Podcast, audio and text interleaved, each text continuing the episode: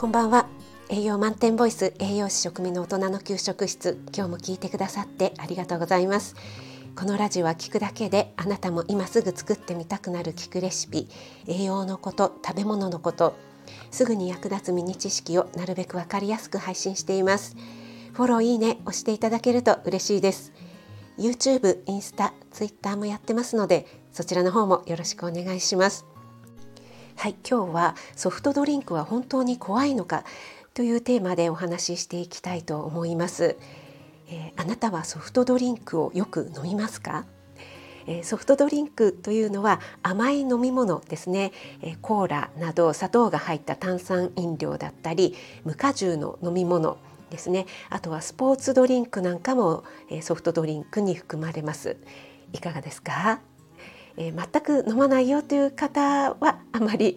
いらっしゃらないのかなどうなんでしょうか。はい。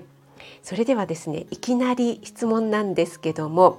えー、今テーブルの上にソフトドリンクがあるとします、えー、先ほど申し上げたような種類のソフトドリンクですね。一緒に食べたら美味しそうだろうなと思うもの合いそうだなと思うものを好きなだけ選んでください。いいですか？はい1おにぎり。2ハンバーガー。3レタスサラダ。4ほうれん草のごまあえ。5肉じゃが。6フライドポテト。7ドーナツ。8トースト。はいいかがでしょうか。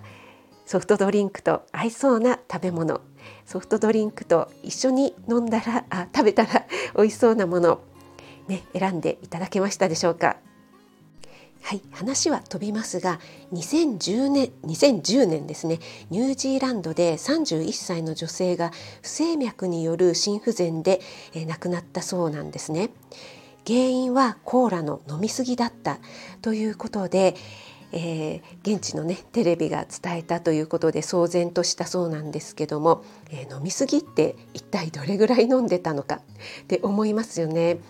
えー、毎日6リットルから10リットルも飲んでいたということなんですけども、えー、そんなに飲めるもんなんですね。6リットルから10リットルうん 普通に水だったらそんなに飲めないですよね。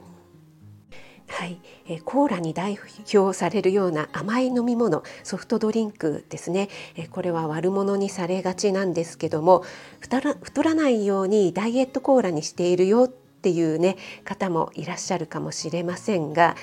えー、ソフトドリンクってね飲むと本当に太るんでしょうか？ということですね。はい、えー、アメリカの研究をご紹介します。アメリカの女性看護師を対象とした研究になります。えソフトドリンクの摂取頻度ですね、えー、飲む頻度が週に1回以下から、えー、1日に1回以上に増える増えたという人はですね8年間で10キロ近くも体重が増えたそうです。逆に1日に1回以上飲んでいた人が週に1回以下に減らした場合ですね減らした場合は体重の増加が2キロ程度にとどまったという研究結果が出ているそうです。はい、この結果はどう感じられたでしょうか？えー、コカ・コーラのホームページによりますとコーラ 100ml あたりの砂糖の量っていうのは 11.3g なんですね。なので、えー、500ml のペットボトル1本飲むと 56.5g、えー、5かけて 56.5g になるんですが、えー、この砂糖の量っていうのは角砂糖ですね今角砂糖ってあんまり使わないんですけども、えーと、ちょうどね、えー、形が えー、分かりやすいので角砂糖でよく比較されますが角砂糖約17個分なんですよねこの 56.5g っていうのが。で角砂糖17個っていかがですか？一気にねそれを入れてね飲みますでしょうかね。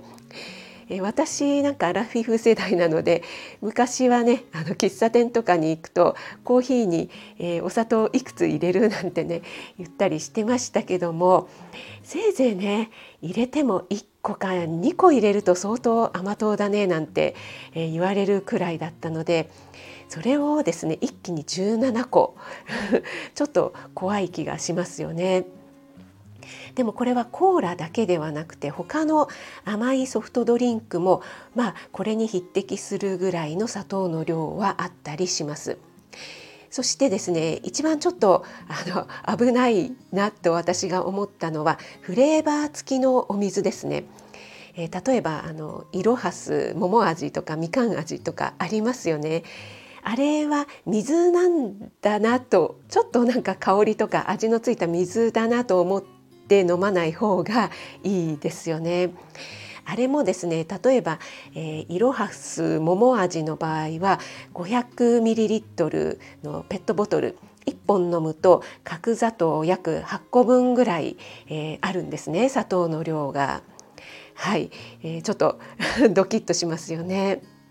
こうしたね砂糖の多さを見るとやはり先ほどのアメリカの看護師さんの研究のね通り、えー、飲む頻度が多い人ほど、えー、太る肥満になるっていうのはあなるほどなと思われるかもしれませんが、えー、実はそれだけではないんですよね。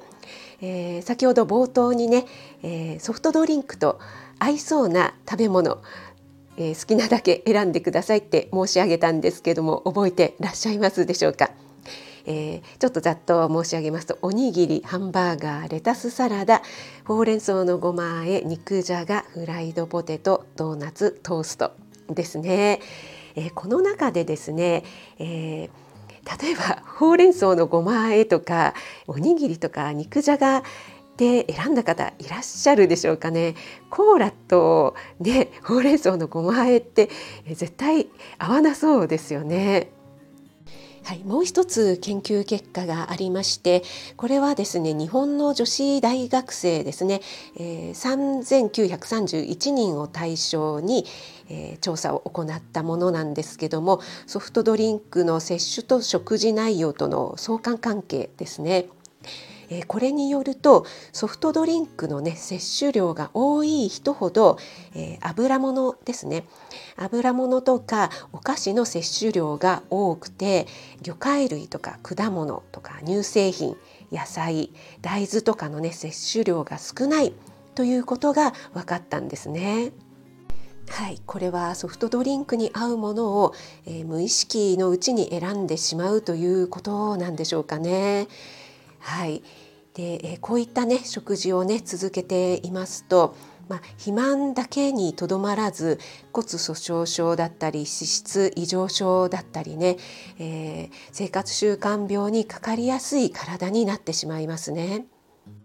はい、そして一番注目していただきたいのは先ほどの日本の女子大学生に、えー、取ったえ研究ですねこちらソフトドリンクの摂取と食事内容の相関関係なんですけどもこちらですね、え、砂糖のたくさん入ったソフトドリンク